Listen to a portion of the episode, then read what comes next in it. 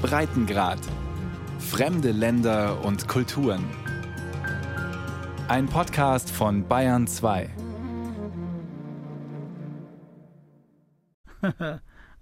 Hallo. Hallo. Wir sind in der Hauptstadt Teheran bei Sabah Khalegi. Er hält einen großen bunten Plüschpapagei in Händen und hat Spaß. Er hat ihm sozusagen gerade das Sprechen wieder beigebracht. Der 73-Jährige repariert alles, was auf der Werkbank im ersten Stock seines Hauses landet. Spielzeugautos mit und ohne Fernsteuerung, Plüschtiere, Spieluhren, kleine Roboter, aber vor allem Puppen. Ich hatte Puppen hier, die keinen Cent mehr wert waren. Ein Vater, der eine gebracht hat, hat erzählt, er hätte lieber zwei neue gekauft, aber sein Kind wollte nur diese Puppe. Zum Beispiel die Puppe hier. Das Mädchen schläft mit ihr ein und wacht mit ihr auf, isst mit ihr und wächst mit ihr auf und verbindet Erinnerungen mit der Puppe. Sein Arbeitszimmer ist ein riesiges Ersatzteillager. Die Regale laufen über vor teils winzigen Autoreifen und Zugwaggons. Aus den Schubladen quälen Puppenköpfe, Arme und Beine in allen Größen und Farbtönen. Eines Tages kam ein kleines Mädchen mit einer ziemlich großen Puppe. Ihre Augen waren kaputt. Ich hatte in meinem kleinen Laden keinen Platz für die Puppe. Ich habe also den Kopf abgemacht und der Mutter den Körper gegeben. Da hat die Kleine angefangen zu weinen. Sie dachte, ich hätte ihre Puppe umgebracht. Nach einer Woche hatte ich die Augen ausgetauscht und eingebaut. Als die beiden wiederkamen, habe ich den Kopf wieder auf den Körper gesteckt. Das Mädchen war so glücklich, das werde ich nicht vergessen. Wegen der Pandemie ist Sabah nur noch selten in seinem Laden. Das machen die Söhne. Er vermisst das manchmal. Allerdings sagt er auch, für mich hat sich die Lage dadurch verbessert, denn die Kinder gehen nicht zur Schule, sitzen daheim und sollen sich mit irgendwas beschäftigen. Die Eltern sind genervt, weil die Kinder dauernd fragen, was sie noch spielen können. Dann kommen die Eltern zu mir und betteln fast, dass ich das Spielzeug ihrer Kinder repariere. Auch die US-Sanktionen haben ihm eher mehr Geschäft gebracht. Viele Iraner haben gerne ausländisches Spielzeug, beispielsweise aus den USA, gekauft. Ersatzteile dafür kriegt man jetzt aber kaum noch, außer beim Spielzeugdoktor. Und was er nicht in irgendeiner Schachtel, Tüte oder Kommode findet, das baut er selbst. Ich habe immer hart gearbeitet und habe nicht nur ein oder zehn Jahre Erfahrung. Ich habe mit 23 angefangen. Jetzt bin ich 73.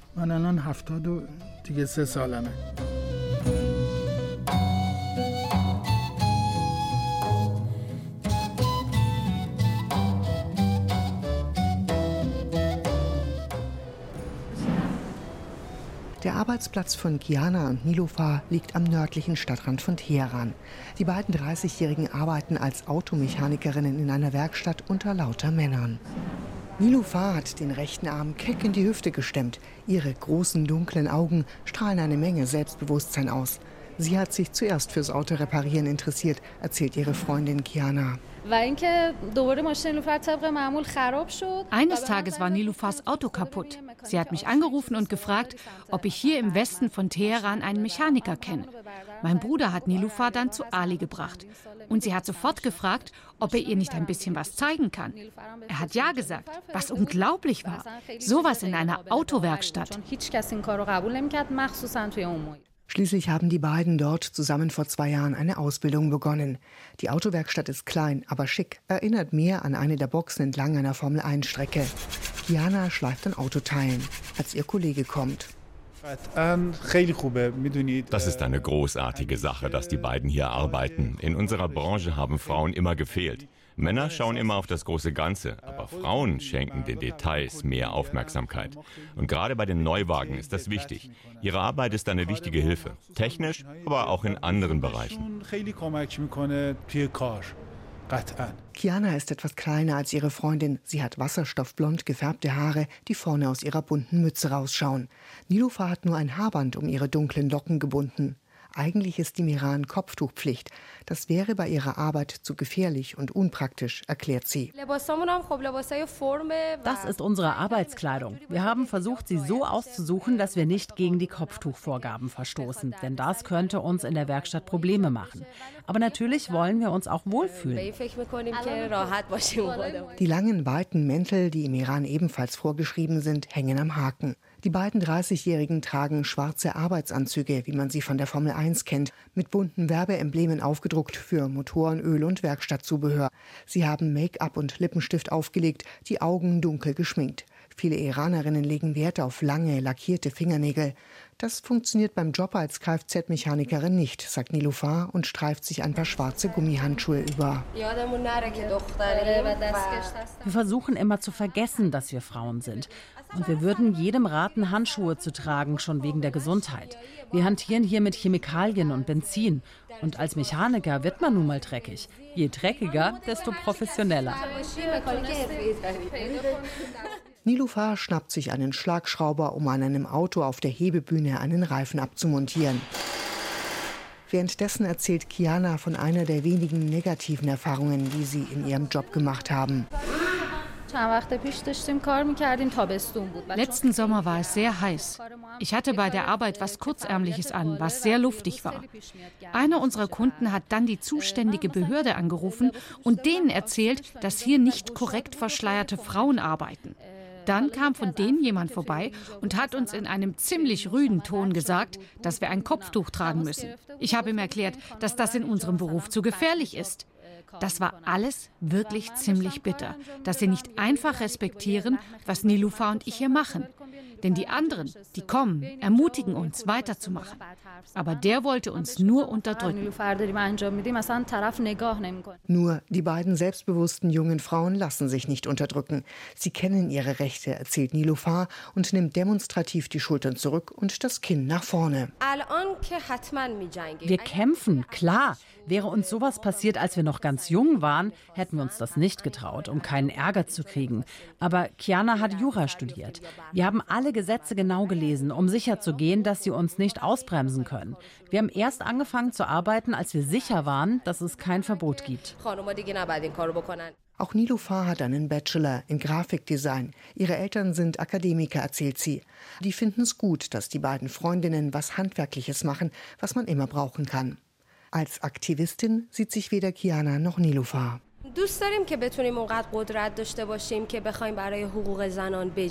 Wir wären gerne stark genug, um für Frauenrechte zu kämpfen, aber wir sehen im Iran keine Chance dafür.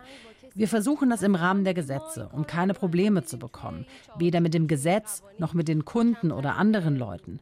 Wir mögen einfach unseren Job und versuchen uns darauf zu konzentrieren, noch mehr über was das Autoreparieren angeht zu lernen, um da eben besser zu werden. Sie dehnen die engen Grenzen sachte, die der Iran Frauen setzt. Aber sie reden auch drüber oder besser gesagt posten dazu auf Instagram. Da haben sie inzwischen jeweils rund 25.000 Follower und Followerinnen. Vielleicht ermuntert das ja die eine oder andere junge Frau, die Grenzen auch voll auszuschöpfen und ihren Traum zu verwirklichen, meint Nilufar und zwinkert.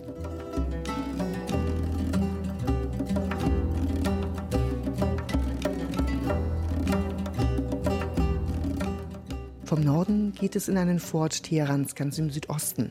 Hier hat der Unternehmer Sassan Safe eine Großbaustelle. Es sind harte Zeiten für ihn, nicht wegen einer schlechten Auftragslage. Ihm macht, wie vielen Geschäftsleuten, das politische Tauziehen mit den USA, um das Atomabkommen zu schaffen. Der 43-Jährige klettert durch den Rohbau eines Mehrfamilienhauses und kontrolliert die Arbeit. Es sind noch keine Treppen drin, noch kein Fußboden und auch noch keine Fenster und Türen. Beim Rausgehen zeigt der Bauunternehmer auf einen Stapel Eisen. Aus dem machen sie die Rahmen dafür. Die Eisenpreise sind alles andere als stabil. Zu Beginn des Projekts haben wir ungefähr 100 Tonnen Eisen gekauft. Heute sind die Preise höher als die, zu denen wir gekauft haben. Was bedeutet, dass wir zu einem guten Zeitpunkt zugeschlagen haben. Der Auftraggeber will das Projekt noch vor der iranischen Jahreswende im März abschließen. Sasan Safe hat also Zeitdruck und das ist auch gut so, erklärt er. Er hat Material bestellt, noch bevor er den endgültigen Zuschlag bekommen hatte und konnte dann gleich loslegen, erzählt der 43-Jährige weiter. Dass wir das Projekt in so kurzer Zeit verwirklichen müssen, hat einen Vorteil. Wir haben eine sehr niedrige Preistoleranz. An dem Tag, an dem wir dem Auftraggeber unser Angebot für das Projekt genannt haben, haben wir auch den Eisenpreis auf der Grundlage des Tagespreises berechnet und am nächsten Tag die gesamte erforderliche Eisenmenge und andere Materialien bestellt. Dadurch gibt es zwischen tatsächlichem Kaufpreis und Angebotspreis die niedrigste Differenz. 750 günstige Wohnungen entstehen auf engem Raum. Ein Projekt, das schon vor einigen Jahren noch unter dem früheren Präsidenten Mahmoud Ahmadinejad begonnen hat, aber nie zu Ende gebracht wurde. Das passiert ganz oft, erklärt Hassan Saif, der inzwischen an seinem Schreibtisch in einem kahlen Bauwagen sitzt. Viele Unternehmer geben eine Baustelle einfach auf, wenn die Materialkosten mal wieder explodieren. Das hat schwerwiegende Folgen für den Auftragnehmer. Auch wenn ihm das nur einmal passiert, kann er nicht mehr in der Branche bleiben. Es gibt eine schwarze Liste mit den Namen der Auftragnehmer, die ihre Verträge nicht abgeschlossen haben. Die Materialkosten Kosten vorherzusagen ist schier unmöglich. Sie hängen nur indirekt mit der Landeswährung real zusammen. Gewinnt die an Wert, heißt das noch lange nicht, dass importiertes Material billiger wird. Im Zweifelsfall verkauft der Händler einfach nicht, weil es sich für ihn nicht lohnt. Und danach steigt der Preis wegen hoher Nachfrage, erklärt der Bauunternehmer. Nach der Wahl von Joe Biden zum Präsidenten hat er gehofft, dass dieses Pokerspiel ein Ende hat und der Iran endlich mit den USA über das Atomabkommen verhandelt damit die ihre Sanktionen aufheben. Bis jetzt ist nichts passiert. Der Teheraner Politikwissenschaftler Ali Bigdeli sieht darin eine Ursache für die erheblichen wirtschaftlichen Probleme seines Landes. Der Grund, warum der Iran den Gesprächen trotzdem nicht zustimmt, ist, dass er erkannt hat, dass der Westen mehr will als das, was im alten Abkommen von 2016 steht. Dazu gehört, dass er die Menschenrechte achtet, sich nicht bei anderen Ländern in der Region einmischt und Gruppen, die beim Westen als Terroristen gelten, keine Waffen liefert oder sie logistisch unterstützt. Sassan Saif verfolgt die politische Diskussion mit, erzählt er, und seine Hände greifen fest ineinander. Er ist angespannt. Vor 16 Jahren hat er bei Null angefangen. Man hätte sich damals nicht vorstellen können, dass die Bedingungen noch schlechter wären. Jetzt sehen wir, es war damals besser. Die Preise waren stabiler und auch die Märkte. Das Geschäft war für alle Unternehmen viel leichter. Aber heute weiß jeder, wie schnell sich hier die Lage verändert. Draußen ist der Baustellenlärm verstummt. Die Arbeiter haben Feierabend. Safe sitzt noch am Schreibtisch und studiert Materialpreise, damit er auch bei der nächsten Ausschreibung hochpokern und gewinnen kann.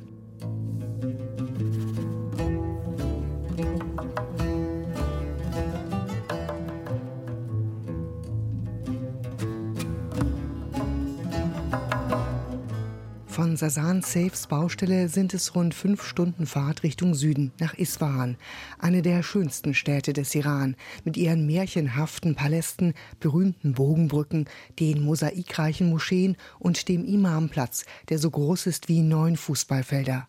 Über all dem liegt ein Hauch von Tausend und einer Nacht. Isfahan ist Touristenmagnet, zumindest in normalen Zeiten. Nassim und Babak haben sich hier eine kleine Oase geschaffen in einem der alten konservativen Viertel der Millionenstadt. Ein Hostel in einem rund 100 Jahre alten Gebäude. In der Mitte ganz traditionell ein Innenhof mit einem kleinen Wasserbecken, den man von außen nicht einsehen kann. Drumherum die fünf kleinen Zimmer. Die waren in den letzten Jahren immer gut besucht, oft sogar ausgebucht. Jetzt ist es wegen der Corona-Pandemie ruhig. Zu ruhig. Das junge Paar, beide 33, hat sich an gemeinsame Kochaktionen von persischen Gerichten erinnert und an die vielen E-Mail-Adressen, die sie von ihren Gästen aus aller Welt im System hatten. Wir haben angefangen, die Rezepte aufzuschreiben, haben dann Videos dazu gedreht und sie an hunderte E-Mail-Adressen verschickt und die Leute eingeladen. Wenn ihr auch im Lockdown seid, lasst uns zusammen kochen. Wir haben total positive Rückmeldungen gekriegt. Die haben die Rezepte danach gekocht und uns Fotos davon geschickt. Fotos wie das. Isfahan lebt vom Tourismus, aber seit einem Jahr haben sie keine Besucher mehr aus dem Ausland gesehen, erzählt ein Kupferschmied auf dem alten Bazar. Und auch an die Touristen aus dem eigenen Land verkauft er wegen der schlechten wirtschaftlichen Lage kaum was. Sie bekommen etwas Unterstützung, erklärt Shahram Amiri von der Tourismusbehörde. Kurzfristig haben wir Kunsthandwerkern und Leuten geholfen, die vom Tourismus leben. Das sind so rund 80.000 in der Region Isfahan. In einem ersten Schritt haben wir ihnen ermöglicht, dass sie ihre Energierechnung in Raten zahlen können. Außerdem haben sie Kredite vergeben, aber Amiri muss zugeben, im Endeffekt waren das nur Beruhigungspillen, denn die Probleme sind so groß, dass diese Maßnahmen nicht reichen. Dessen sind wir uns bewusst. Auch Nassim und Babak war das schnell klar. Die Hostelbetreiber bauten ihre Online-Aktionen aus, drehten Tanz- und Musikvideos und verschickten sie. Vor Corona hatten sie ihren Gästen entsprechende Workshops angeboten. Jetzt konnten sie ihnen so im Lockdown ein bisschen Urlaubsgefühl schicken und starteten eine Fundraising-Aktion. Es kamen 2500 Euro zusammen, viel mehr als die beiden sich hätten träumen lassen. Allein das sicherte das Überleben des Hostels für vier Monate, erzählt Nassim, und ihre großen dunklen Augen leuchten. Viele Leute haben uns geschrieben, dass sie in den Iran zurückkommen wollen, und zwar zu uns. Und das sei ihr Beitrag, dass es uns auch weiter gibt. Sie schreiben von schönen Erinnerungen. Das war sehr inspirierend. Einige ihrer Gäste hatten sich während ihres Urlaubs in Isfahan Musikinstrumente wie die persische Laute Setar gekauft. Babak ist Musiklehrer. Er hat ihnen dann gezeigt, wie man sie spielt. Das hat er jetzt während der Corona-Zeit wieder aufgegriffen. Hugo lebt in Paris. Er hat da angefangen, Zeta spielen zu lernen. Manchmal hat er mir Stücke geschickt, die er gespielt hat, und ich habe ihm dann Tipps gegeben. Dann hat er gefragt, ob er nicht Online-Stunden nehmen könnte. Das machen wir jetzt schon seit sechs Monaten oder noch länger. Das ist eine klasse Erfahrung. Uh, just, just focus on this part.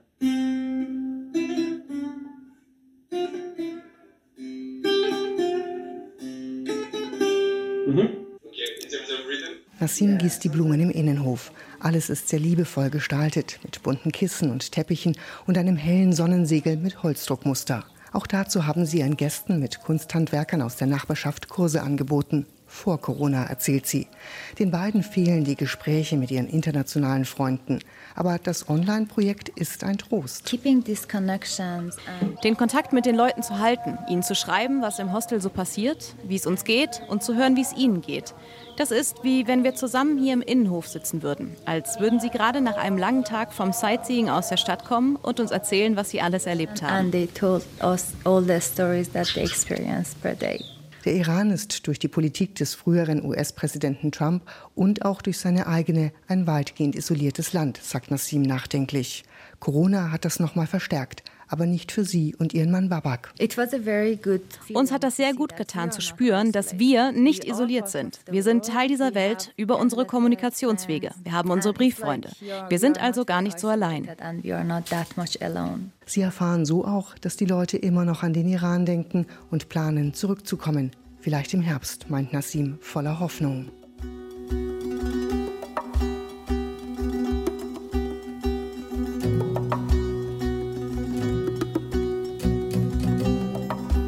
Die Zukunft der Menschen im Iran ist eng mit einem Thema verknüpft, dem Atomabkommen von 2015.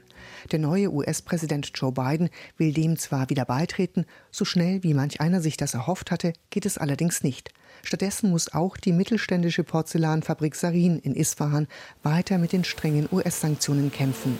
In den Werkshallen stehen die modernsten Maschinen weltweit, wenn es um Porzellanherstellung geht, erklärt Werksleiter Behrus Chodabande. This is the newest part of er ist Mitte 50 und trägt einen blauen Arbeitskittel. Die meisten der Maschinen stammen von deutschen Herstellern. Die Umwelt- und Arbeitsschutzmaßnahmen in der Produktion sind hoch, erklärt er. Über die Hälfte der rund 1500 Angestellten sind Frauen, viele von ihnen in Leitungsfunktionen. Ein iranisches Vorzeigeunternehmen, auch gemessen an deutschen Standards. Firmenchef Abbas Ali Hassai hat in den 70ern in Nürnberg studiert. Am liebsten würde er vor allem mit deutschen Firmen Geschäfte machen, aber wegen der US-Sanktionen und Drohungen ist es so gut wie unmöglich, Geld einfach in den Iran zu überweisen oder aus dem Iran heraus. Trotzdem importiert Hassai Rohstoffe und verkauft Tassen, Teller und Teekannen auch nach Europa. Es geht noch, aber indirekt. Denn weder die Banken machen mit, noch die meisten Firmen. Aber indirekt durch Drittländer oder Viertländer ist möglich und das wird gemacht. Umsatz von Geschäften von Iran nach Deutschland sind, glaube ich, 2 Milliarden Euro. Die Iraner leben nicht erst seit Donald Trump mit Sanktionen und sie haben immer Wege gefunden, sie zu umgehen. Geldtransfer geschehen durch Wechselstuben, nicht durch die Banken. Und es gibt Zehntausende von Wechselstuben allein in Teheran. Und man muss natürlich diesen Leuten anvertrauen.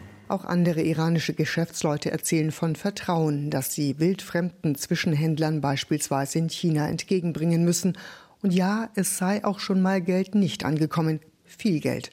Dazu kommt, dass diese teils undurchsichtigen Umwege teuer sind.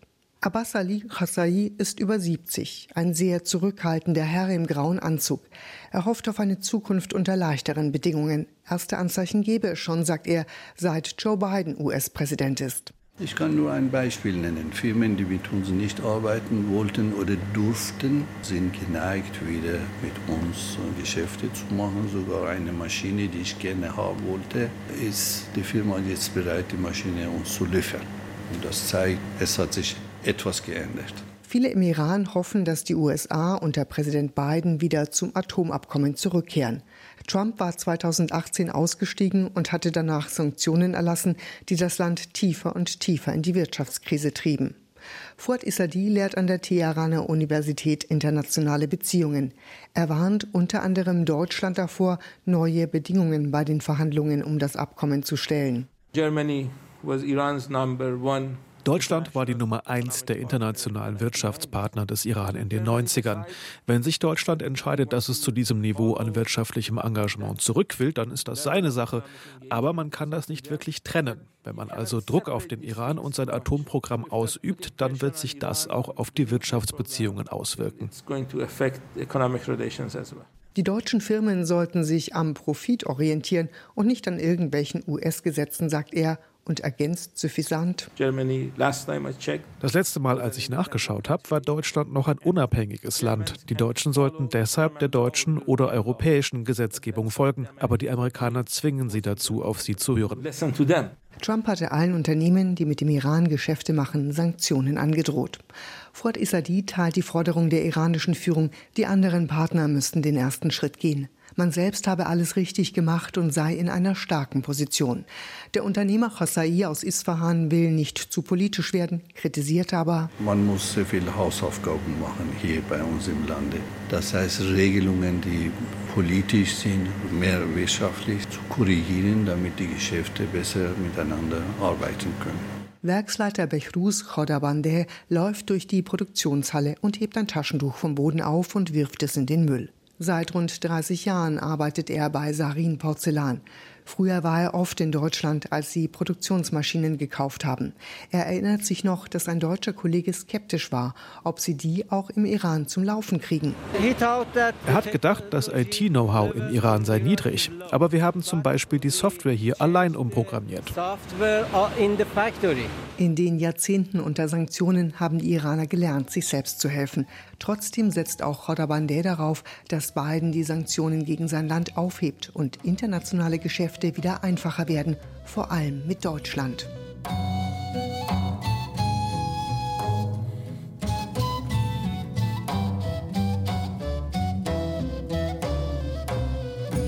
Der Rückweg von Isfahan in die Hauptstadt führt vorbei an Natanz. Man kann die unterirdische Atomanlage dort, in der der Iran Uran anreichern soll, nur erahnen.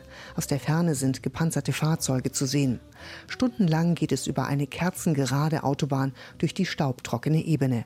Schließlich erreicht man wieder die Hauptstadt Teheran, wo einen der dichte Verkehr regelrecht verschluckt. Ganz konzentriert arbeitet Sabah Khalegi gerade mit einem feinen Bohrer an einem Motor, der zu einem kleinen Stoffaffen gehört, made in Japan. Dessen Fell sieht ziemlich mitgenommen aus. Affe und Besitzer haben schon einige Jahre auf dem Buckel, erklärt Sabah. Einige Kunden wie dieser wollen ihre Kindheitserinnerungen nochmal aufleben lassen. Denen ist es auch egal, was das dann kostet. Er hat etwas aufschlagen müssen, meint er. Durch die Sanktionen sind Materialien und Werkzeug teurer geworden aber er versucht die Rechnungen dem Geldbeutel seiner Kunden anzupassen. Er schielt über den oberen Rand seiner starken Brille und zieht aus seinem Schrank eine Tüte mit Märklin-Eisenbahnwaggons raus. Deutsche Wertarbeit, sagt er anerkennend. Andere Spielsachen kommen aus China, Italien, dem Irak oder eben den USA. Irgendwie ist die ganze Welt zu Gast in seiner kleinen Werkstatt, obwohl sein Land doch so isoliert ist. Es fällt ihm schwer, nicht über Politik zu sprechen. Für einen Moment verschwindet die kindliche Unbeschwertheit aus seinem Gesicht. Dann wendet er sich wieder dem Äffchen zu und zieht es an einer Schraube am Rücken auf. Jetzt klatscht er wieder, freut er sich, und das fröhliche Kind in ihm scheint zurück.